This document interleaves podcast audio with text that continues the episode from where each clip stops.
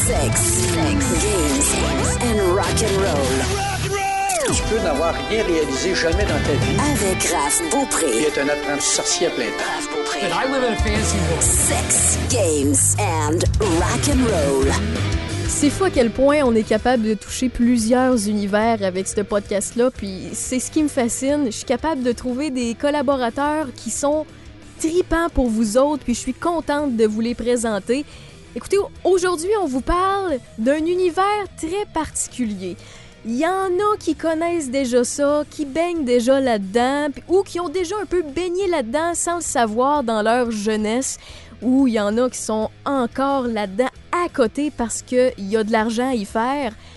Le domaine de la carte, la carte à jouer, la carte à collectionner, il y en a plusieurs, mais il y en a une qui est hyper fascinante parce qu'il y a de l'argent, puis il y a des joueurs. On parle de milliers, de milliers, de milliers de joueurs autour de la planète. Je suis contente de faire le tour aujourd'hui de Magic the Gathering et des autres jeux de cartes qu'on peut jouer. Je vous ai trouvé Carl Jobidon, qui est quelqu'un que je connais depuis un petit moment quand même, qui lui est un très grand collectionneur. Je te salue, Carl. Salut Raph. Toi, tu suis ça de façon religieuse. Tu regardes les montées en valeur de plusieurs collections, dont tes collections de cartes, puis en même temps, tu es un joueur.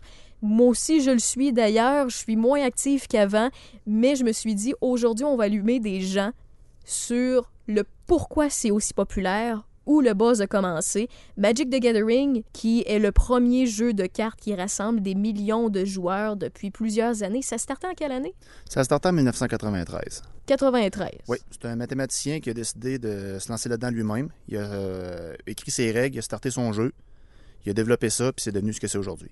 Un monstre. Un monstre, simplement, oui. Je veux commencer en parlant du côté jouable de la patente parce qu'il y a une prise de valeur, on peut faire des prises de cash avec ça, il y a aussi le côté collection. On va tout parler de ça de A à Z, mais avant, il y a un côté jeu. Mais euh, petite parenthèse, est-ce que le gars pensait faire autant d'argent avec ça? Je crois que n'importe qui qui démarre une entreprise veut faire, j'imagine, de l'argent pour vivre avec ça. Mais c'est sûr que le but euh, de M. Garfield était vraiment de rassembler le plus de gens possible autour de son jeu, ce qui a vraiment réussi, même au-delà de, de ce qu'il pensait lui-même. Il croyait que les gens allaient acheter quelques paquets au début, se faire une pile avec ça, puis jouer. Puis son jeu s'est vendu au complet, sold out en l'espace de quelques semaines. Il est obligé de faire des réimpressions qui se sont vendues sold out automatiquement presque euh, aussi. Donc, euh, même lui- jamais vu dans le board game que tu Non. puisses te créer un paquet de cartes à ton goût à toi avec plusieurs possibilités. Non, dans le fond, ce qui est arrivé, lui, ce qu'il a fait, c'est qu'il voulait pas un jeu qui va juste dans une direction. Il voulait Mhm. que le joueur puisse se servir d'une d'une bibliothèque de cartes. À partir de là, lui, faire un deck puis jouer avec ça à sa façon, avec ce qu'il voulait. Que le joueur ait le choix complètement. Complètement, oui. Avec les cartes qu'il possédait. Puis en même temps, il y avait le trip puis le thrill d'ouvrir un paquet de cartes puis de dire moi je vais avoir la carte la plus forte puis je vais être capable de la mettre en dedans ou après la suite l'acheter ou l'échanger. Il y avait ce petit côté troc là que anyway, n'importe quel collectionneur aime à la base. Oui, c'est vraiment ça. Donc le buzz s'est développé avec euh, le côté unique qui a apporté aux jeux de société. Puis pour quelqu'un qui s'y connaît vraiment pas, là, si on veut lui expliquer la base du jeu de Magic the Gathering, oui, il y en a d'autres. Là. Euh, puis désolé pour ceux et celles qui savent déjà comment ça fonctionne, mais on y reviendra euh, tout à l'heure pour ce qui est des Pokémon, les Yu-Gi-Oh! puis euh, les autres jeux de cartes de ce monde. Mais pour ce qui est de Magic, si tu peux nous simplifier la façon de jouer, tu nous résumerais ça comment? Le jeu standard, tu vas avoir un paquet de cartes à jouer de 60 cartes en moyenne. C'est un minimum de 60 pour, euh, pour 100, pas de maximum.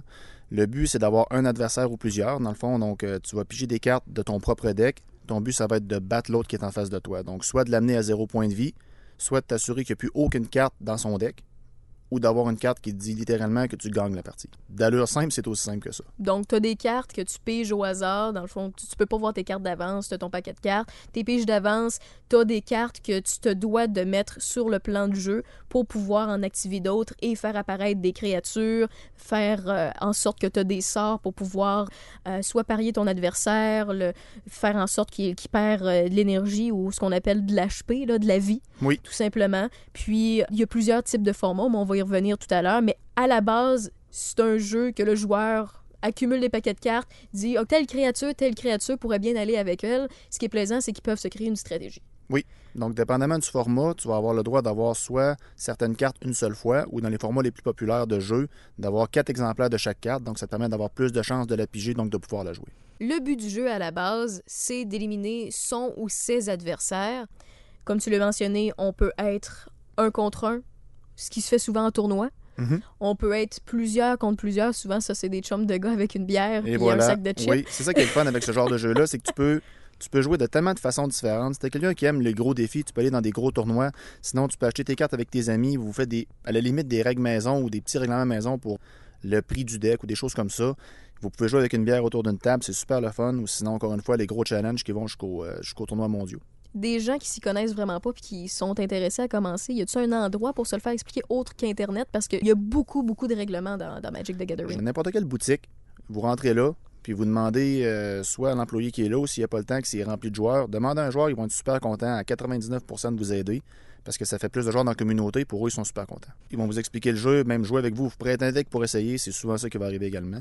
Ou sinon, on a plusieurs boutiques, plusieurs fois par année. Informez-vous là-dessus. Il y a toujours euh, la compagnie Wizard of the Coast qui possède euh, Magic the Gathering va fournir des decks d'intro gratuitement aux joueurs. vont vous les donner. Les cartes vont même rester à vous après. Quand vous êtes sur place à un événement, euh, écoute, il y a plusieurs boutiques au Québec. Il y en a à la ville de Québec, mais il y en a aussi à Montréal. Il y a beaucoup de compétitions à Montréal. Puis si on voulait aller au Canada, il y en a à Toronto, puis ça s'éparpille un peu partout. Là. C'est énorme, il y en a partout. Mais vous rentrez dans une place où il y a plusieurs joueurs, là, souvent sont là pour vous montrer, sont super open, à part les plus compétitifs d'entre eux, sont souvent très ouverts à vous initier au jeu, puis vous créez une petite gang qui vous montre une carte ici et là, vous explique les règles du jeu parce que il y a plusieurs euh, façons de jouer à ce jeu-là. Il y a plusieurs formats aussi pour pouvoir y jouer, comme tu le mentionnais, Carl, euh, tantôt. Côté playable, les choses qu'il faut savoir de base, tantôt tu as mentionné le format standard, la manière de jouer standard, il y en a d'autres aussi, c'est les noms et pourquoi il y en a plusieurs. Supposons le format standard, ça va inclure juste les dernières séries. Donc, c'est un nombre prédéterminé de séries qui sortent à la mesure. Supposons environ trois mois, il sort une nouvelle série. Ouais. Puis le format standard va inclure les trois à six dernières séries seulement. Donc, c'est un format bien précis qui va contenir seulement un certain nombre de cartes avec lesquelles on va pouvoir faire un deck. Ensuite, tu vas avoir juste en dessous le format moderne. Lui, il va inclure toutes les cartes qui sont à partir d'une telle série jusqu'en montant.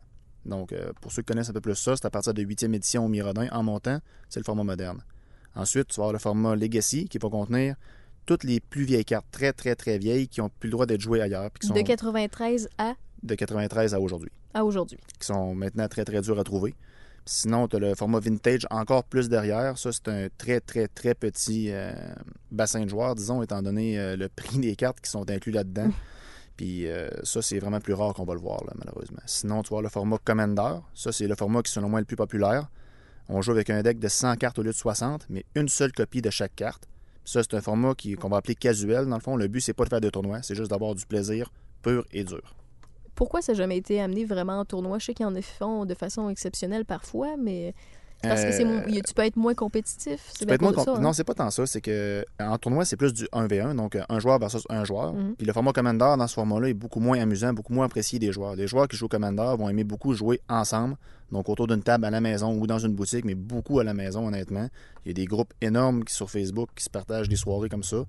Puis à partir de là, je veux dire, c'est pour ça qu'en tournoi, c'est beaucoup moins populaire. Puis ce qui est le fun là-dedans, c'est qu'il y a une différence entre avoir, mettons, un paquet de cartes à 60, puis tu peux avoir jusqu'à quatre fois la même copie de cartes. Ta stratégie est très différente parce que tu peux avoir les cartes que tu veux plus souvent. Tandis que l'autre, tu ton paquet de 100 cartes, tu n'as une copie de chaque, sauf les cartes qui te permettent de les jouer, bien entendu. Ce qui fait en sorte que tu te fies plus au hasard, à ta main chanceuse rendue là pour avoir les cartes nécessaires pour abattre tes adversaires? Oui, mais en même temps, c'est un format dans lequel tu as accès à beaucoup plus de cartes, parce que Commander, c'est un format qui est très ouvert. Il y a une carte de liste bannie, parce qu'il ferait juste détruire le format parce qu'il serait trop forte. Mais à partir de là, tu as accès à énormément, énormément de cartes. Donc, tu as les moyens d'aller chercher dans ton deck pour les cartes que tu as besoin avec certaines de tes cartes, ou d'aller piger plus de cartes, des choses comme ça. Donc, c'est vraiment un format qui est super intéressant pour, euh, pour la grosse majorité des joueurs. Pour ce qui est des différents formats, tu as parlé de listes bannies de cartes, dépendamment des formats, ça change. Pourquoi? Est-ce que c'est au niveau de la valeur ou parce que les joueurs peuvent pas se le permettre puis c'est plus difficile de se l'approprier ou parce qu'il y a des stratégies qui font en sorte que c'est instantané, tu gagnes? C'est pour ça. C'est parce que, sup- supposons en moderne, il y a une liste de cartes bannies que- qui est accessible sur le site euh, du jeu, bien entendu. Ces cartes-là, faisant en sorte que dans tous les tournois, c'est le même deck qui gagnait toujours. Puis il y avait plusieurs fois dans un top 8, il y avait 4, 5 ou 6 fois le même deck. Donc ça devenait quelque chose qui était très, très, très ennuyant pour les joueurs. Puis il y a certains joueurs qui, euh, qui aimaient plus ça jouer à ce format-là parce qu'il y avait un deck qui dominait complètement le jeu. À ce moment-là, Wizard procède à faire un ban. Donc il banne la carte qui fait le deck possible. À partir de là, il peut y avoir un format qu'on appelle en santé. Sais qu'il y a des formats aussi de jeux qui ont été inventés un peu par les joueurs, puis qui sont plus joués de façon casual, de façon euh, dans votre sous-sol de temps en temps. Là, c'est pas des tournois et tout ça. Là. Tu vas avoir le nom de les euh, fameuses cartes qui ne peuvent pas dépasser tel montant niveau valeur pour donner une chance à tous les joueurs de pouvoir jouer parce que des fois, on n'a pas Mhm. tout le même portefeuille. Là. Ça s'appelle comment ça? Il n'y a pas vraiment de nom pour ça. là. Je veux dire, nous autres, on appelle ça kitchen table, littéralement. table. Donc, tu joues entre amis simplement. Donc, c'est les mêmes règles, sauf que ton deck ne doit pas dépasser, mettons, euh, Tel montant. tel montant ou ne pas posséder de cartes dépassant tel montant. Moi, je connais des groupes où aucune carte de ton deck peut dépasser 10 Au Ok. simple que ça. Donc, à partir de là, toutes tes cartes peuvent valoir 10 mais je veux dire, à ce moment-là, honnêtement, tu as besoin de cartes de moins de valeur dans un deck parce qu'il y en a plusieurs qui sont quand même très, très bonnes. L'autre, hein, le, premier que tu as mentionné, tu un paquet de cartes, un deck qui euh, tu peux pas dépasser 60 pièces de valeur, de Mhm. value.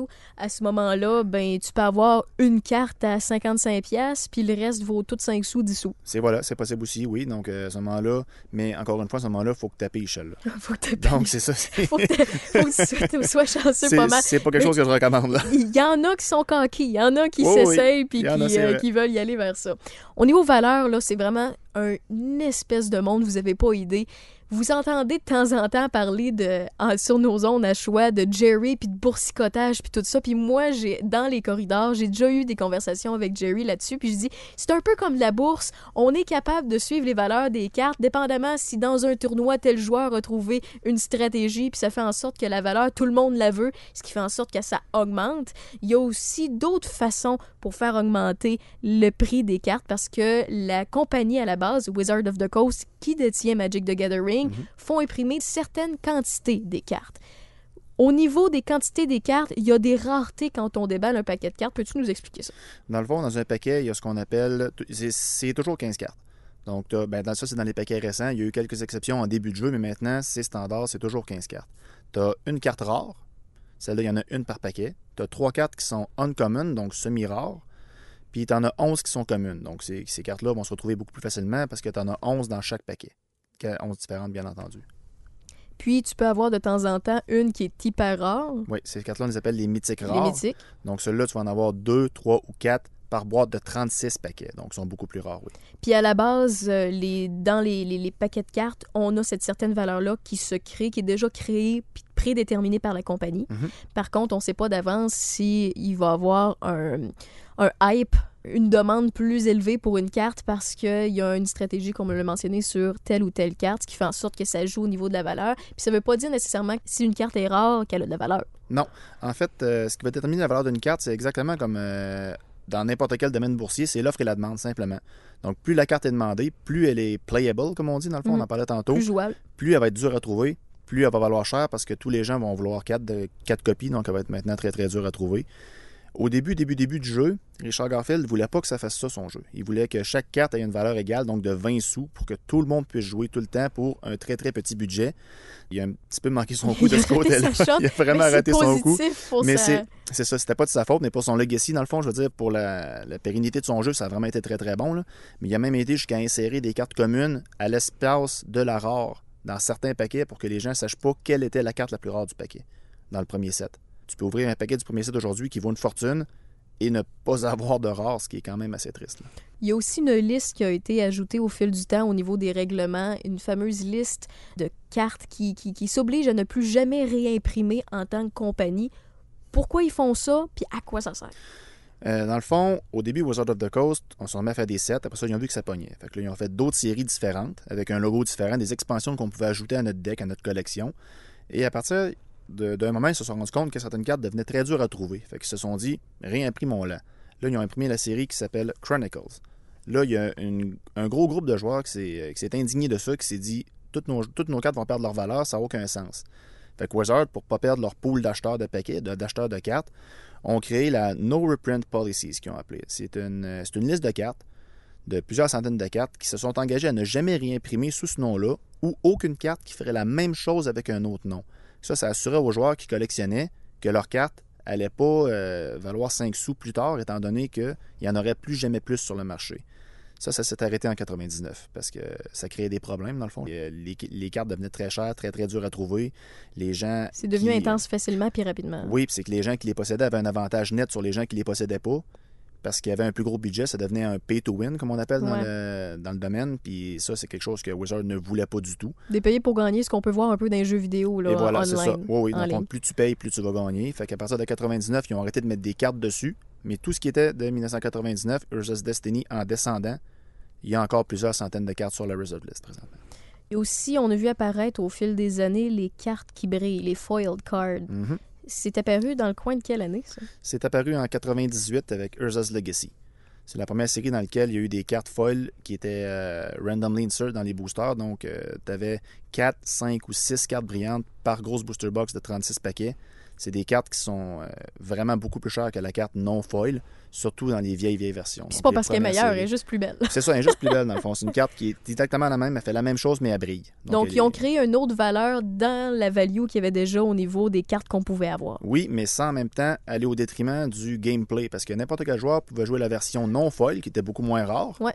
Puis à partir de là, si tu investissais plus pour jouer brillant, c'est ton problème. C'est toi qui décides. C'est toi, en tant que collectionneur, qui, voilà. se, qui se paye quelque chose de plus, qui se garde finalement. Oui, c'est bien ça. Parce que sinon, ça sert pas à grand-chose. C'est plus beau. C'est plus beau. C'est beaucoup plus beau. Moi, je suis un, un gros fan. J'en ai beaucoup aussi. Oui. tu le sais. Oh oui. Euh, Il y a des sites Internet qui nous permettent de suivre la valeur de plusieurs cartes, qui nous permet de savoir à quoi s'attendre, niveau baisse, niveau augmentation. Est-ce que c'est des places qui sont très fiables? C'est pas fiable à 100%, mais honnêtement, ça donne une super bonne idée. là. Je peux donner un nom comme présentement. Moi, je suis beaucoup sur mtgstocks.com. Donc, c'est comme Magic the Gathering, euh, les actions, dans le fond, stocks. Eux autres suivent euh, en, se en se basant sur un algorithme qui va suivre beaucoup, beaucoup, beaucoup, beaucoup de sites d'achat et de vente de cartes pour savoir la valeur d'une carte. Donc là, l'offre et la demande encore une fois. Puis plus les sites, plus la carte est dure à trouver, plus elle va avoir de la valeur. Puis eux autres, dans le fond, s'assurent de suivre la valeur que tous ces sites-là mettent ensemble, ils font une moyenne puis ils te la donnent. Euh, C'est au jour le jour en plus. Au jour le jour, Ouais, fait que donc- dans le fond, à chaque fois que tu fais un refresh de la page, à chaque fois que tu euh, fais juste la reloader, Non, c'est une fois par jour. c'est une fois par jour Une seulement? fois par jour, eux autres, ils te la donnent parce qu'ils s'assurent d'avoir des données qui valent quelque chose. Donc, ils font les données sur 24 heures et non pas d'heure en heure parce que tu ne saurais pas du tout où te, où te diriger. là. Fait que rendu là, il y a des personnes qui peuvent être pas pantoute des joueurs puis qui comprennent rien du tout, mais qui suivent un peu les tournois, les, les, les grands. euh, Parce que les tournois souvent sont disponibles en ligne, puis on peut Mhm. voir les joueurs jouer. Je sais qu'il y en a qui doivent trouver ça vraiment plate, là, mais écoute, Oui. on peut comparer ça à d'autres choses. Moi, regarder le golf, j'aime pas ça. Que. Oui, je, je dirais que j'aime mieux regarder moi aussi un Grand Prix Magic que Ouais, le golf, non, oui. c'est ça. Fait que rendu là, il y a des gens qui peuvent rien y connaître au niveau des règlements, regarder les joueurs, observer quelle carte est jouée le plus souvent, aller sur des sites internet de ce genre-là, regarder la valeur des cartes qui fluctuent ou qui, qui baissent tout simplement ou qui prennent de la valeur de façon drastique. Et rendu là, ben, le domaine de la collection, il va y avoir des collectionneurs qui vont en acheter, mais qui connaissent pas, pas en tout Magic, qui savent juste qui, ça commence à prendre la valeur, puis pourquoi, puis ils suivent ça. C'est déjà le cas, en fait. Il y a déjà beaucoup de gros collectionneurs qui n'ont jamais joué et qui connaissent pas ça du tout. Je veux dire, il y a un des cofondateurs d'Apple présentement qui possède des centaines de milliers de dollars de produits Magic juste parce que c'est cool de les avoir, les vieux. Son nom? Euh, je sais plus, Je je, me souviens plus de son nom, je suis désolé. mais non, mais s'il n'y a Oui. pas de trouble, mais c'est donc bien Mais il, y a- il, y a- il nous avait monté sa collection, une booster box de bêta, booster box d'Arabian Night, c'est des cas, c'est des booster box qui valent des dizaines et des dizaines Les de booster milliers box, de là, en passant pour le monde Oui. qui ne le savent pas, là, c'est des boîtes où on a les plusieurs petits paquets de cartes avec 15 cartes, comme on vous a expliqué. Là. Donc, lui, il y en a des premières séries. Puis, Encore emballé. Puis ça, ça vaut des. Ça vaut des dizaines de milliers de des dollars. Pour un exemple, une boîte, un approximatif, là, tu connais peut-être pas les prix par cœur parce que ça change souvent. Là, je mais les connais pas mal. pas mal, pas mal. Mettons une boîte de la première, première série. Ça n'existe plus. C'est garanti. la- la Même pas dans un fond de sous-sol d'une grand-mère qui sait pas que ça. C'est pas ça le problème. C'est que pour ceux qui le savent, dans le fond, la première série, c'était Alpha. C'était le premier test Ouais. print. Puis il n'y avait pas de seal sur la boîte. Donc la boîte, elle venait pas factory sealed. Donc Ah, tu pourras jamais être certain que tes 36 paquets sont ceux d'origine dedans. À partir de bêta, là, Oh, c'était oui, oui. possible par contre, oui, parce que bêta était venu sceller. Mais supposons une boîte d'Arabian Night présentement, il y a, euh, je crois que c'est Daniel Chan qui en vend une présentement, un très très très gros collectionneur de vieux matériel, en vend une pour presque 400 000 canadiens sur eBay présentement.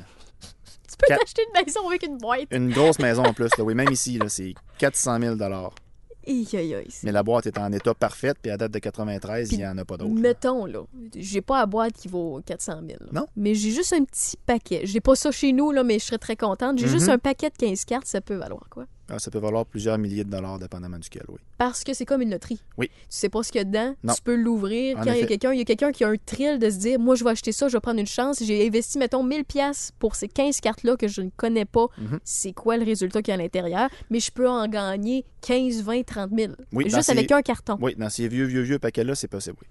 Si on parle de carte unique, la carte la plus chère, est-ce que c'est la fameuse Black Lotus que la majorité des gens connaissent le nom ou bien c'est vraiment d'autres choses? Euh, Wizard a fait l'erreur quelquefois de printer des cartes en une seule copie et de les rendre publiques. La carte la plus rare de Magic the Gathering, c'est le 1996 World Champion. Cette carte-là, la dernière fois qu'elle a été vue, c'était sur eBay pour autour de 200 000 américains. Il y en a une seule copie qui a été remise au champion du monde de 1996 au plus gros tournoi de, de l'année. Est-ce qu'on a encore des preuves qu'elle existe, la carte? Elle existe toujours. On l'a vu il y a un an ou deux, je crois. Le gars l'avait mis à 200 000 US sur Internet. Elle s'est pas vendue. Mais jusqu'à preuve du contraire, il n'y a aucune raison pour que ce soit pas sa vraie valeur, étant donné la rareté qu'elle a. Il y en a une seule. Donc, il suffit d'attendre qu'un énorme collectionneur avec beaucoup, beaucoup de moyens veuille l'avoir. Aux enchères, ça pourrait monter à bien plus que 200 000. là. ça pourrait monter plus ou moins. S'en cher, on le sait jamais. Ouais. Mais c'est une carte qui a beaucoup de valeur. Oui. Après ça, c'est la Black Lotus ou je suis encore dans le champ? C'est après ça, c'est la Black Lotus. La Black Lotus, c'est un carton. Là. Imaginez-vous, là, c'est un, c'est un carton, là, c'est plus petit que votre main. Ça peut valoir quoi si c'est intact? Si c'est intact dans la série Alpha, donc le premier qui est sorti, ça peut valoir près d'un quart de million. Donc 250 000 facilement. Parce que souvent, les- ces vieux cartons-là sont envoyés chez des compagnies qui font du grading. Donc, eux vont évaluer euh, les contours de la carte, les coins de la carte, la surface de la carte, si l'image est bien centrée par rapport aux contours de la carte également. Puis si cette carte-là venait qu'à sortir avec les, les 4 grading 10 chez, euh, supposons, PSA ou BGS, pour ceux qui connaissent ça un peu plus, c'est une carte qui va reacher un quart de million assez Mais facilement. tant qu'à être là-dedans, les manières d'éva- d'évaluer une carte Magic, c'est lesquelles? C'est l'état. L'état simplement. On le regarde dans l'état général. Une carte qui est, on va appeler flawless, entre guillemets, c'est en anglais, là, qui est sans aucun défaut, va être à sa pleine valeur, qu'on va voir sur Internet ou dans une boutique ou entre amis, on se dit que cette carte-là vaut un montant X et c'est ce montant-là qu'elle va valoir. Puis plus la carte se détériore, plus on va descendre. Donc, si on, on se convient avec les grades un petit peu? Oui, Une on carte, euh, une carte parfaite, c'est near mint. Donc, c'est une carte qui va être presque mint, presque parfaite, parce qu'une carte n'est jamais vraiment parfaite. Non, c'est clair. Donc, cette carte-là va être à sa plus haute valeur. Une carte qui va tomber, qu'on appelle SP, donc slightly played, un peu jouée, va perdre 10-15% de sa valeur dépendamment. Une carte qui va être MP, donc moderately played, donc jouée avec un peu plus, euh, un peu plus d'amour, va, euh, Un va peu plus de passion. Et voilà, va pouvoir perdre euh, peut-être 25 ou 30% de sa valeur. Puis une carte qui va être HP, donc heavily played, qui a été jouée beaucoup, souvent sans plastique ou euh, auquel on n'a pas fait attention, va perdre 50 à 60% de sa valeur. Puis pour les plus vieilles cartes, va perdre encore beaucoup plus de sa valeur. Parce que les cartes, à l'époque, étaient jouées sans protection, donc pas de plastique protecteur dessus. Donc les cartes qui sont encore en bon état, qui datent de cette époque-là, sont très, très On le rares. sait à cette époque-là, ils ne savaient pas que c'était important de se protéger. Non, c'est c'est surtout, hein, Pour ce qui est des erreurs d'impression, est-ce que ça fait gagner ou perdre la valeur? Est-ce qu'il y a des cas d'exception? Chez une boutique, ça fait perdre de la valeur. Sur certains groupes de collectionneurs, ça en fait prendre beaucoup, dépendamment de la carte également. Donc, plus la carte est déjà rare sans erreur, plus elle va être rare avec erreur. Donc, euh, plus les gens vont l'acheter cher. Parce que tu as toujours la valeur de la carte elle-même, plus son erreur. Puis plus l'erreur est grande, plus les gens vont, euh, la payer cher. J'ai déjà vendu des cartes, moi personnellement, qui valaient 10 sous, plus de 100 dollars. Parce qu'il y avait une grosse erreur dessus. Soit l'erreur était restée coincée dans la fermeture du paquet, soit euh, le derrière et le devant de la carte sont pas alignés. Donc, je veux dire, le- il y en a une qui est upside down, littéralement. là. Le dos de la carte n'est pas du bon côté. où il y a une grosse tache d'encre en plein milieu de la carte parce Mal que la machine. mal imprimé, Et voilà. mal... euh, N'importe quel défaut auquel on peut penser va faire prendre de la valeur à une carte chez un collectionneur, mais en faire perdre dans une boutique parce que c'est une carte que tu peux pas réellement vendre pour son vrai prix, étant donné qu'elle est comme endommagée, entre guillemets. là. Pour ce qui est des langues, parce qu'on pense que c'est un Mhm. jeu seulement en anglais, c'est pas le cas. C'est disponible dans combien de langues à peu près? Écoutez, à peu près peut-être 12 ou 15 langues, il y en a vraiment beaucoup. Oh, c'est bien quand même. dire, c'est disponible en anglais at large, il y en a partout. Ensuite, on va l'avoir en français également, en coréen, japonais, chinois, chinois simplifié, allemand, italien, portugais, espagnol, name it, là. Il y en a vraiment Quand on dit que ça fait le tour du monde, c'est des milliers de joueurs. C'est des millions de joueurs, des millions, oui, des des millions millions. de joueurs. Merci de me corriger. Je veux dire, on suit ça sur Twitch pour que plusieurs de nos euh, auditeurs vont comprendre Twitch, j'imagine. C'est des milliers, des milliers, des milliers de personnes qui écoutent ça live, un tournoi, ou même juste quelqu'un qui joue. Ju- Juste quelqu'un qui stream des parties, s'il est un peu bon, là, c'est des milliers de personnes qui vont payer pour le regarder jouer. Donc, ça démontre qu'il y a un intérêt énorme là-dedans. La langue sur une carte fait-il en sorte que ça a une valeur différente? Ça dépend de l'impression. Encore une fois, c'est encore l'offre et la demande et la rareté de quelque chose. Les, supposons, plus une série euh, est nouvelle dans une langue, plus ça peut valoir cher, surtout dans leur version foil ou brillante. Supposons comme euh, les cartes en russe sont sorties à la partir de 9e édition. Donc, à partir de 9e édition, les cartes russes les plus vieilles valent très cher. Parce qu'il y en avait beaucoup moins d'imprimés. Puisque Wizard commençait une langue dans cette langue-là, une série. Fait qu'à partir de là, il y en imprimait un tout petit peu pour voir si ça allait pogner. Mhm. Puis après ça, beaucoup plus grand print. Donc, Mais vu qu'il y en a moins de quantité, la rareté est là, ce qui fait en sorte que ça gagne la valeur plus vite. Oui, supposons, euh, comme exemple, là, pour ceux qui connaissent un peu plus, un Thermogoyf euh, Future Sight russe va valoir 400 versus 100 s'il est en anglais. Pour ceux qui savent pas c'est quoi un thermoglyph, là, c'est une carte. C'est le nom d'une carte, c'est le nom de la bébite. OK? Parce qu'il faut quand même... ça, je suis désolé. non, il n'y a pas de trouble. Parce que moi, je te comprends, puis il n'y a, pas- il y a pas de, de Mais c'était stress. Mais... c'était simplement donner un exemple de la différence de prix. Ça va être de 100 à 400 mais d'autres cartes qui sont en russe vont être invendables parce qu'ils valent pas cher ou qui sont pas recherchés. Puis par exemple, mettons, il peut y avoir une série qui en anglais ont- a été imprimée de façon standard, la quantité Mhm. qui était normale, mais ils ont voulu l'imprimer plus long, plus euh, en grande quantité dans une autre langue. Je pense que c'est arrivé avec l'italien. Euh, C'est-tu avec l'italien que c'est arrivé? C'est arrivé euh, avec Portal 3. Portal Three Oui, c'est Kingdoms, c'est c'est ça. arrivé, donc c'était en chinois. Parce que la série était faite au départ pour être imprimée juste en Chine. Mais ils se sont dit, on va faire un peu en anglais quand même. Fait qu'on s'est retrouvé avec un énorme print chinois et un très, très, très, très petit print en anglais. Donc les cartes valent une fortune, sont incroyablement dures à trouver. Je veux Tu dire, sont plus euh, chers en chinois? sont plus chers en anglais, beaucoup plus En, chers en, anglais, c'est ça, c'est la seule, c'est la seule série qui est plus chère en anglais à cause de ça. On s'est ramassé avec un print miniature parce qu'ils voulaient même pas en faire en anglais au départ. Donc, euh, on se ramasse avec une booster box qui, euh, qui vaut peut-être 1 000, 2 000 en chinois, puis qui va aller chercher du 7, 8, 10 000 en anglais. Sur les cartes, il y a un artiste qui euh, crée une image. Il y en a que au départ, c'était pas mal toutes des toiles qui étaient peintes puis par la suite réimprimées. Il y en a d'autres que maintenant, on s'entend, c'est des graphistes qui font un job exceptionnel aussi au niveau de créer une créature ou bien mettre une image sur le sort qu'on peut jouer à Magic the Gathering. Est-ce que les artistes peuvent faire en sorte que la carte prenne de la valeur ou perd de la valeur? Oui, puis surtout la signature de l'artiste. Donc, j'ai beaucoup de collectionneurs que je connais, eux, qui vont ramasser les cartes signées. Donc, vont soit les, euh, les envoyer signées par l'artiste carrément, parce qu'il y a des artistes qui mettent sur leur site internet personnel leur adresse pour qu'on envoie des cartes. Donc, on paye un petit montant. Eux signent les cartes et nous les renvoient. Mais certains autres qui n'aiment pas ça du tout, donc euh, ne voudront carrément pas de cette carte-là. Puis il y a certaines cartes qui. euh, il y a certains dessinateurs, certains artistes qui sont devenus mythiques dans le domaine. Si on peut en nommer quelques-uns, parce on peut penser, supposons, à Thérèse Nielsen, qui est vraiment une artiste incroyable. Ma euh, favorite. qui est- moi aussi, honnêtement, là, je pourrais Je- collectionner ses dessins juste parce que c'est elle. Elle, elle a fait beaucoup de cartes qui sont, qui sont iconiques au jeu. Je veux dire, on a, supposons, tous les, articles tous les artistes d'Alpha, comme Rob Alexander, Mark Tedden, ce genre d'artistes-là, qui en font encore aujourd'hui, ou le créateur du Black Lotus dont on parlait tout à l'heure, Christopher Rush, qui est mort il y a quelques années malheureusement, Mm. mais les cartes avec sa signature, justement, valent aujourd'hui très très cher pour ça. Donc, euh, c'est... euh, Ça fait monter de valeur pour les gens qui comprennent pas pourquoi il y a une espèce d'aura au niveau de certaines images des cartes. C'est que c'est vraiment des artistes. On voit la signature en dessous de, de- de chaque carte. En fait, elle est écrite en dessous de chaque carte parce qu'il y a des droits d'auteur. C'est comme un livre ou c'est comme une toile qu'on achète. Puis quand je vous dis que les toiles existent réellement pour certaines, et il y en a qui s'en servent aussi de faire des réimpressions puis les vendre sur leur site d'artistes. On Oui, peut les suivre sur les réseaux sociaux. C'est vraiment un monde capoté. Puis il y en a aussi, ça, c'est un, un autre côté de Magic the Gathering. Il y en a qui s'intéressent pas à Magic, mais ils s'intéressent aux artistes.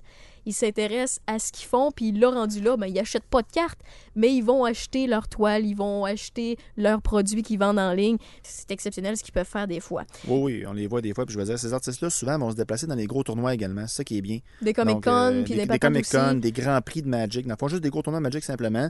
On arrive là, il y a plusieurs booths avec des artistes dedans. Tu vas là, tu fais signer. Il y en a un qui font des alters.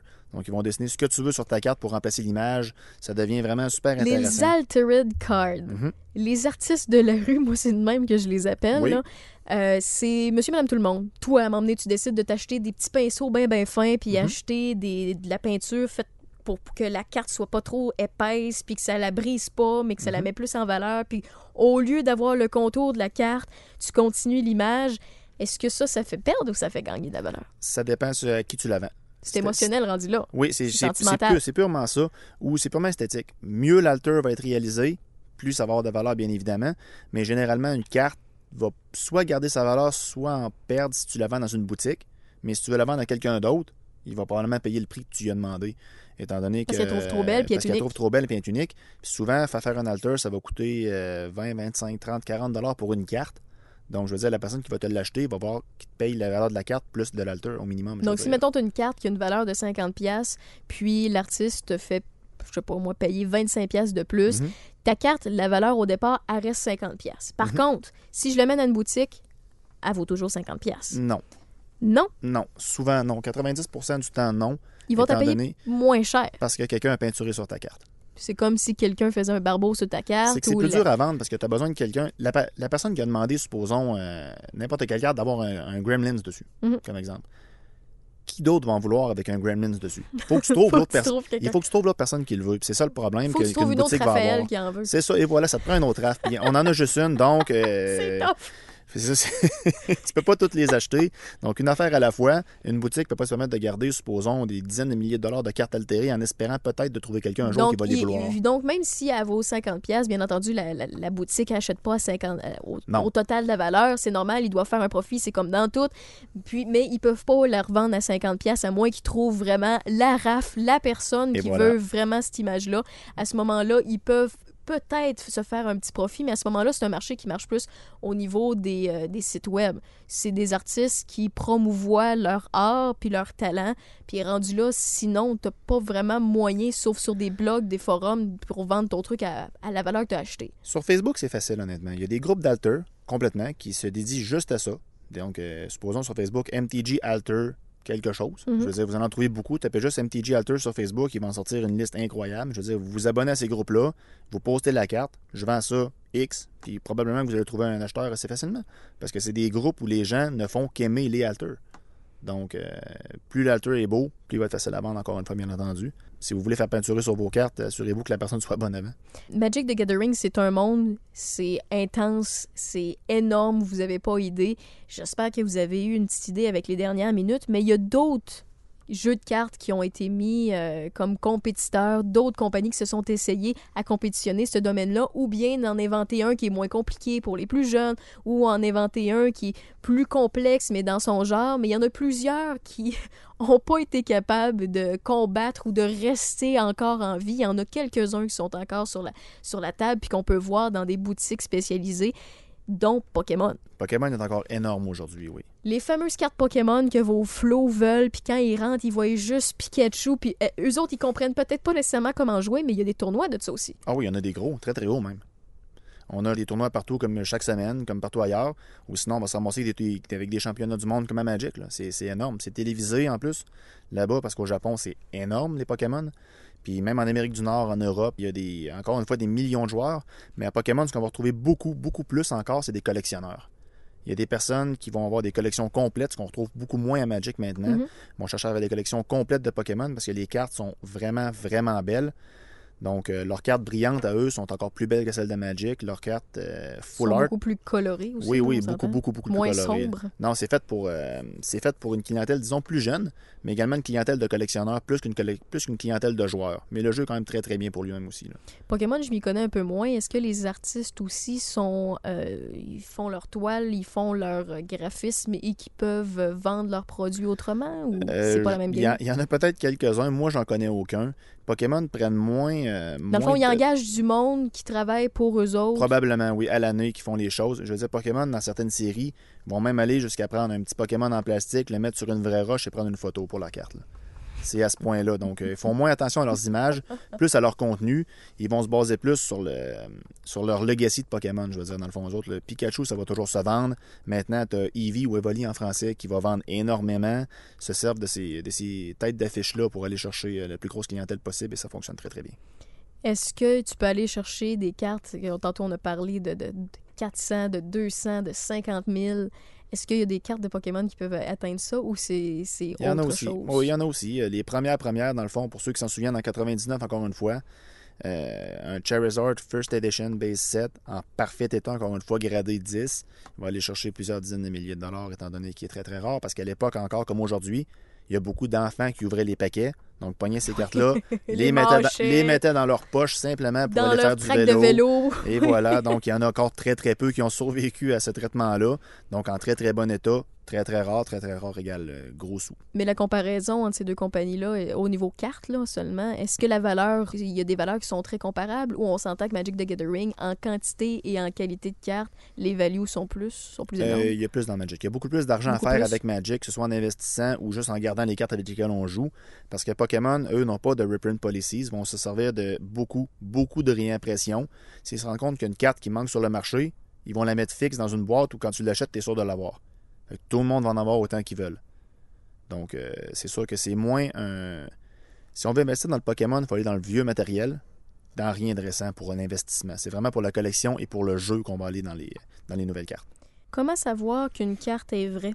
Je sais que ça change d'une compagnie à l'autre. Mettons qu'on revient sur le Magic tranquillement. Magic, il y a eu euh, quatre ou cinq générations qu'on appelle de, de, de counterfeit cards, donc des fake cards qui viennent euh, Des d'autres réimpressions. qui viennent d'autres pays, donc des gens ou des compagnies littéralement qui vont créer des fausses cartes dans le but de faire de l'argent. Ils vont vendre ça sur, euh, sur certains sites internet qu'on nommera pas. Là. Mais je veux dire, c'est vraiment. je veux dire, ça, ça attaque beaucoup la valeur du jeu, ça attaque beaucoup euh, la façon dont les gens vont percevoir le jeu également. C'est vraiment dommage que ça se produise. Par contre, quand on s'y connaît, il y a encore façon de les différencier. Donc, euh, soit la qualité du carton, soit certains tests que nous, les professionnels, on peut faire avec pour les, euh, différencier, que ce soit avec de la lumière ou, juste au toucher simplement, ou la qualité de l'impression également, parce qu'ils n'ont pas les mêmes imprimantes de qualité que, que Wizard of the Coast utilise. Donc, c'est encore possible de les différencier. Si vous n'êtes pas certain avant d'en acheter une, à un de vos amis ou euh, quelque chose comme ça, peut-être vous présenter dans une boutique qui vend du Magic. Souvent, ils vont avoir un expert en counterfeit qui va pouvoir euh, valider ça pour vous avant, parce qu'il y a des cartes, encore une fois, qui valent euh, vraiment, vraiment très cher. Donc, avant de les acheter, c'est vraiment mieux de valider si c'est une vraie ou non. Puis, en prenant toujours l'exemple de Magic, c'est quoi les trucs qu'ils ont mis? Je sais qu'il y a des trucs de luminosité, il y a des trucs de la fameuse ligne bleue. Explique-nous un Mhm. peu tout ça, c'est quoi? Dans le fond, Wizard of the Coast, ce qu'ils font, c'est qu'ils prennent deux cartons. Tu as le carton de devant et le carton de, de- de derrière, qui vont être collés ensemble avec de l'encre bleue. Ils vont, le- leur colle, ils mettent de l'encre bleue dedans. Puis la, la colle, je, je connais pas le processus pour pour l'étendre, là, mais ça crée toujours le même pattern. C'est vraiment très bien étendu, égal toujours. Donc, en passant une lumière très forte dans le noir à travers la carte, on peut différencier ça. Également, les cartes de Magic sont imprimées pour les vieilles avec un pattern, ce qu'on appelle. C'est juste des petites mini-formes qui vont aller former l'image de ta carte. Des pixels dedans. Oui, et voilà. Donc, avec une loupe, on peut voir ça. Le pattern Oui, qui parce est que, redondant, qui parce, est tout parce le que l'imprimante est super puissante et était vraiment d'une qualité même à l'époque. Puis les imprimantes normales font pas ça. Donc, ceux qui les impriment à la maison, ça donnera jamais un résultat que ça donnerait euh, sur une vraie carte. Mais encore une fois, il faut connaître ça pour les vérifier. Le jeu de lumière au niveau de l'épaisseur, est-ce que c'est fiable? Est-ce que c'est vrai? De moins en moins, parce que maintenant, ils ont compris qu'on vérifiait ça. Puis ils ont mis de l'encre bleue également dans leur colle. Donc, euh, de moins en moins, mais sur les vieilles cartes, oui. Encore une fois, ça fonctionnait bien. Mais euh, c'est euh, c'est toujours possible de se faire prendre si on ne s'y connaît pas. Donc, vraiment de vérifier avant de- avant d'aller acheter des gros montants. Pour Pokémon, c'est différent parce que la qualité des fakes est vraiment pas bonne. On le voit tout de suite. Oui. On le voit, ça, ça, ça, ça saute aux yeux. Si quelqu'un joue pourtant- des.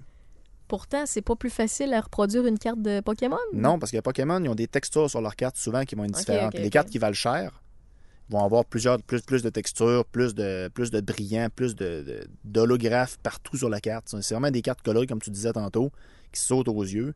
Puis les fakes, ça paraît beaucoup. Mais les textures au niveau de Magic the Gathering, ça change pas? Il n'y a pas une manière de vérifier ça non plus? Il n'y en a aucune texture. Ben, je veux dire, tu as la texture du carton lui-même, Mhm. mais rendu là, il faut que tu sois un expert en counterfeit pour, euh, pour pouvoir euh, t'attaquer à des choses comme ça, là, malheureusement.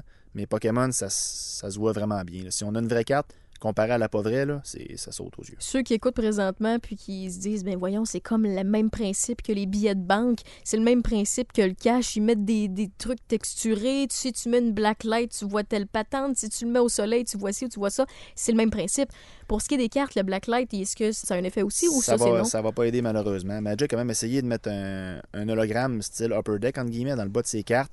Et quelques semaines plus tard, on avait des fausses qui avaient le même hologramme. là. Donc je veux dire, ils se sont adaptés vraiment vite, euh, les, euh, les criminels, entre guillemets. là, je veux dire, se sont, se sont adaptés à ça vraiment super vite. Donc encore une fois, c'est de, de vérifier où on les achète. Si on les prend en boutique, on a 99,999% des chances que ce soit des vrais. Parce que si par malheur on achetait un gros lot qui contient des fakes, nous on va le savoir, puis on va les retirer, on les vendra pas.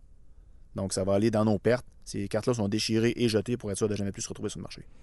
Pour ce qui est des compagnies, les compagnies veulent peut-être contrôler leur boutique à eux autres, savoir quelle carte est où ou comment. Est-ce qu'ils ont déjà mis des techniques pour pouvoir savoir si dans ce booster box-là, dans cette boîte-là, où il y avait plusieurs petits paquets de cartes, s'il y avait une carte de grande valeur ou une technique pour, pour numéroter pour savoir à quelle place se situait une rareté?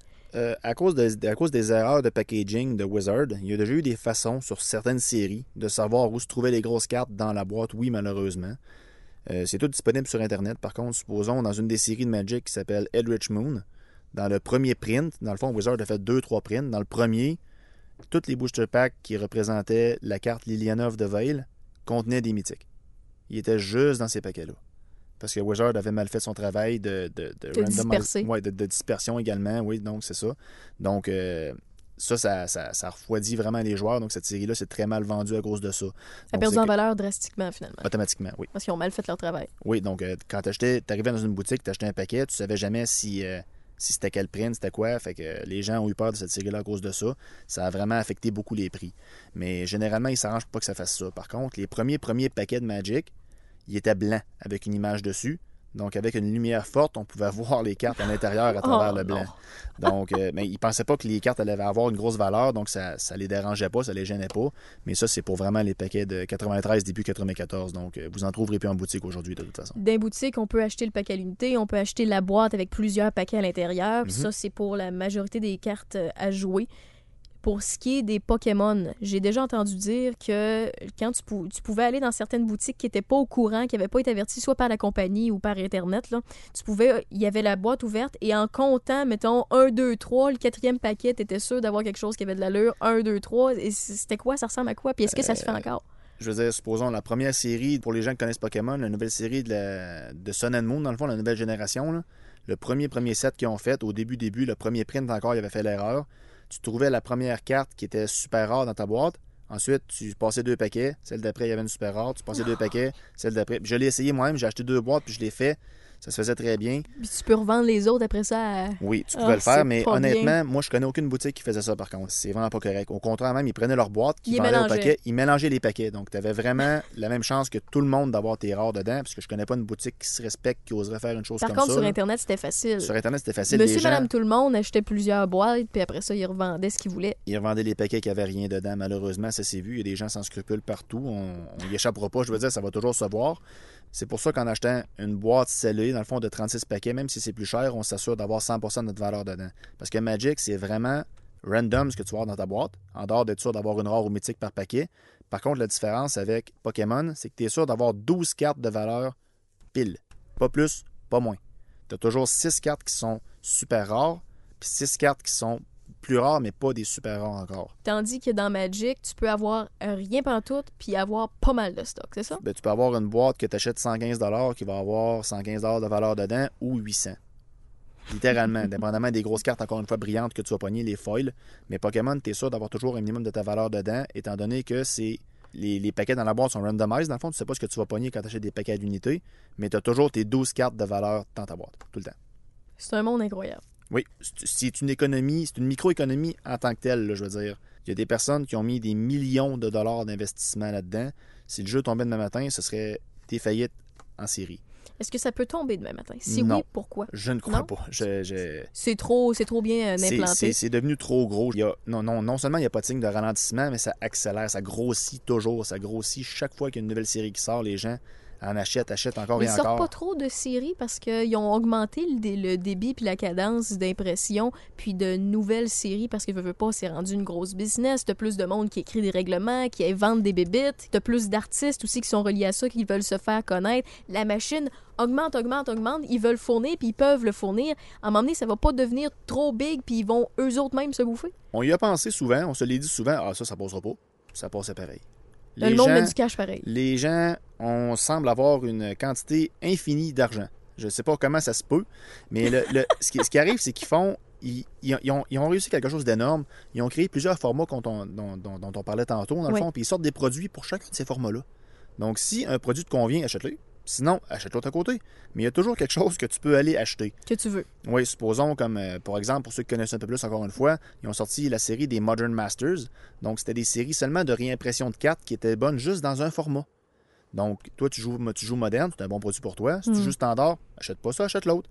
Fait que je veux dire, ils ont, ils ont su toujours garder de l'intérêt pour chaque type de joueur, chaque catégorie de joueurs. Puis les joueurs qui veulent pas acheter de boîte, il y a les boutiques qui peuvent acheter des cartes à l'unité qui ont besoin simplement. Je veux dire, ils ont, ils ont su, ça grossit tout le temps. Je crois que la machine, pour plusieurs, en tout cas, euh, à long terme, je vois pas pourquoi ça pourrait s'écraser. J'ai aucune idée de pourquoi ça pourrait tomber. Tu parlais de gros collectionneurs. As-tu euh, certains collectionneurs qui sont suivis via les euh, internets? Ah oui, je veux dire, supposons, si vous allez voir sur Facebook ou même sur YouTube, je veux dire, allez chercher euh, un homme qui s'appelle Rudy de Alpha Investment sur, euh, sur YouTube, ou Dan Buck, ou euh, Daniel Chan, sont dans les plus gros propriétaires de ce qu'on appelle du high-end, dans le fond, là, des, du- des, des cartes qui valent vraiment, vraiment très cher. Ils en ont des collections incroyables et impressionnantes. Impec. là. Oui, oui. Ça n'a aucun sens. Ça peut monter à combien de valeur? là? Ce qui monte sur le web, là, je sais que tu pas les chiffres précis. Des là, millions de dollars. Des millions et des millions. Facilement, oui.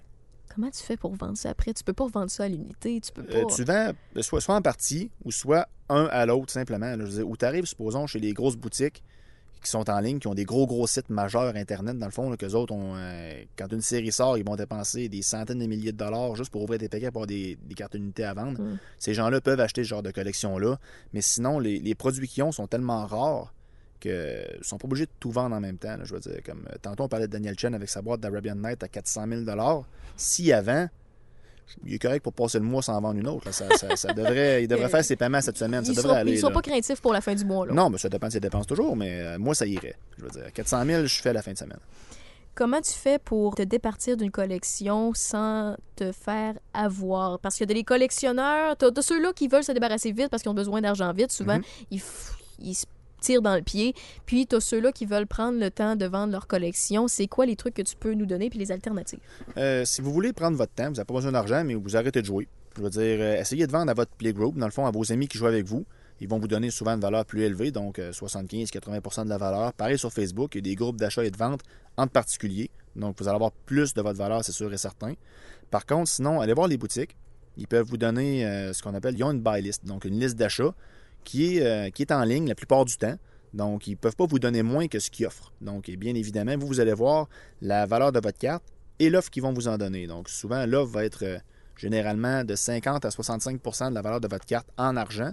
Ils vont vous donner un bonus de plus de 20% si vous voulez avoir du crédit magasin à la place. Donc, généralement, ça va amener votre carte autour de près de 80% de sa valeur, ce qui est vraiment très, très bon aussi. Mais assurez-vous d'aller voir la buy list en ligne parce qu'il y a quand même certaines boutiques qui vont peut-être essayer de vous donner moins. Toujours s'informer Euh, avant. toujours aller vérifier. Allez, voir, allez comparer les buy lists de, de plusieurs magasins majeurs que vous allez trouver juste en tapant sur Google Magic the Gathering Store. Vous allez en avoir une liste incroyable qui va vous sortir. Comparez les buy lists, ça va vous donner une idée de ce que vous deviez avoir. Puis vous allez voir comme ça si vous avez euh, le prix juste pour votre collection. là. Parce que des collections, ils s'en transitent une puis une autre à tous les jours. Puis je veux dire, ça change de main à une vitesse incroyable. C'est des. Même à Québec, c'est des dizaines de milliers de dollars par jour qui vont bouger de gauche ou à droite ou d'une main à l'autre. De temps en temps, dans l'actualité, ça arrive au moins une fois ou deux ans et demi, trois ans. J'en ai vu quelques-unes au fil des années. Des fameuses nouvelles du euh, un voleur est entré par effraction dans une boutique de collection et a volé une couple de cartes en brisant la vitrine. Les gens sont souvent surpris de ces vols-là, mais ils n'ont pas idée qu'il y a vraiment une valeur puis du cash à faire là. Toi, ça te surprend pas quand tu vois une nouvelle de Non, même? ça me surprend pas parce que je veux dire, quelqu'un qui connaît ça puis qui, qui est un voleur simplement, je veux dire, je- on, on s'entend que j'encourage zéro plus une barre, là. Mhm. mais oui, malheureusement, si quelqu'un rentre chez une boutique puis casse la vitrine pour prendre les cartes, euh, il a pas besoin de partir avec un gros sac, là, je veux dire. Il peut partir avec une poignée dans ses mains, s'il a pris la bonne poignée, euh, Il y en a une couple de mille. il a fait sa fin de semaine, il n'y a pas de problème. C'est quasiment, c'est le même principe que de voler des bijoux rendus là. là. Oui, Il y en a qui sont, qui sont En même temps, c'est dur à revendre parce qu'on se parle.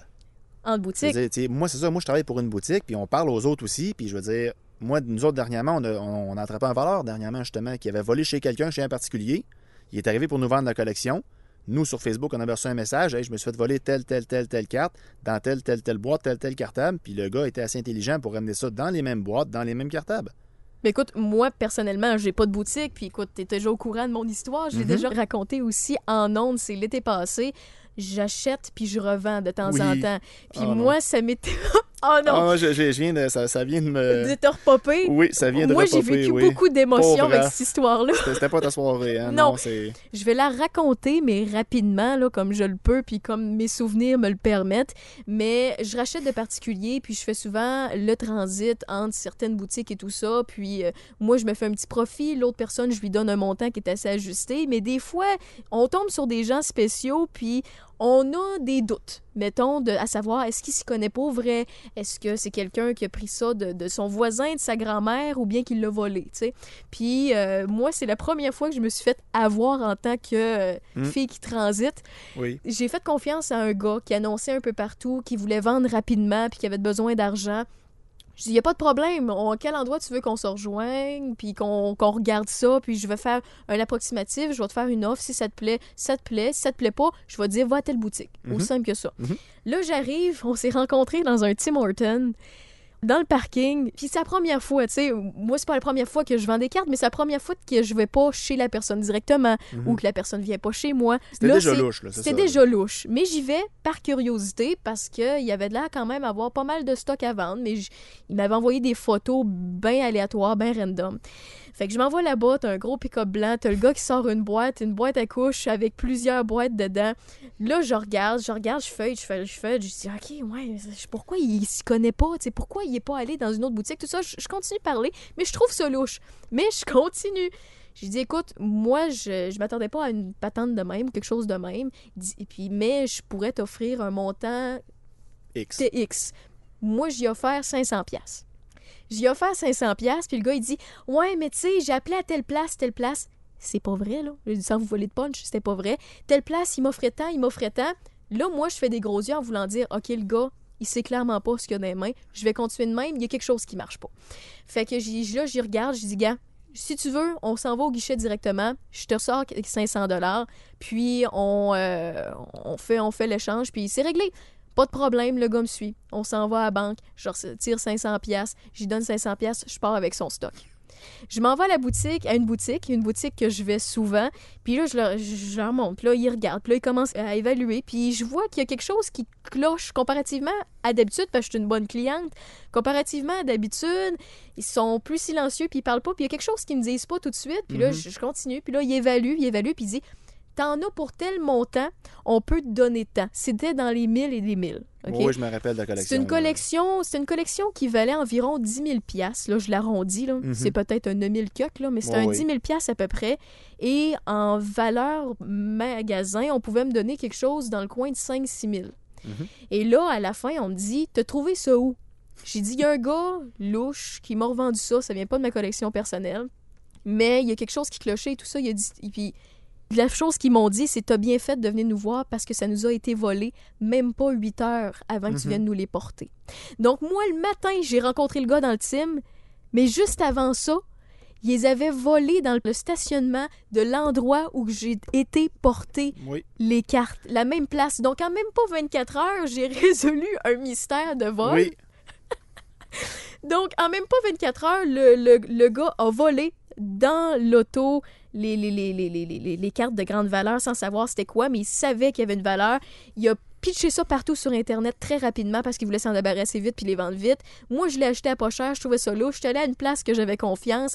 Ils m'ont dit, ben, t'es tombé à bonne place parce que peu importe la boutique que t'allais à Québec qui est de collection qui vendait des cartes, la police arrivait avant que tu partes. Mhm, c'est sûr. Mais t'as été chanceuse dans ta malchance, par contre. D'un, parce que t'es allé à la bonne boutique, oui. Oui, Mais en plus, ils ont eu la gentillesse de te redonner ton argent. Ils ont eu la gentillesse de me redonner mon argent, Oui, le donc- 500 pièces parce que j'aurais pu tout perdre. C'est ça, ils ont, ils ont carrément racheté leur propre carte. Là, Oui. qui- Puis ils n'étaient pas obligés. Là, Parce que eux autres, eux autres, ils avaient payé ça dans la journée Oui. euh, en transit à Montréal parce qu'ils ont des boutiques à Montréal puis à Québec. C'était des milliers de dollars. C'est des milliers de dollars qui ont acheté ça d'un collectionneur particulier. Ils sont allés à la maison de ce collectionneur-là. Oui.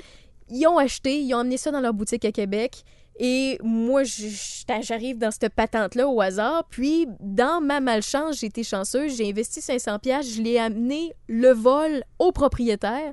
Le propriétaire m'a redonné mon 500 pièces en guise de remerciement. Mhm. J'ai fait les démarches, j'ai communiqué avec le voleur pour avoir des détails sur son identité, des détails sur qui il était, comment le rejoindre, tout ça, le plus possible pour le remettre au gars que je connaissais de Mhm. cette boutique-là.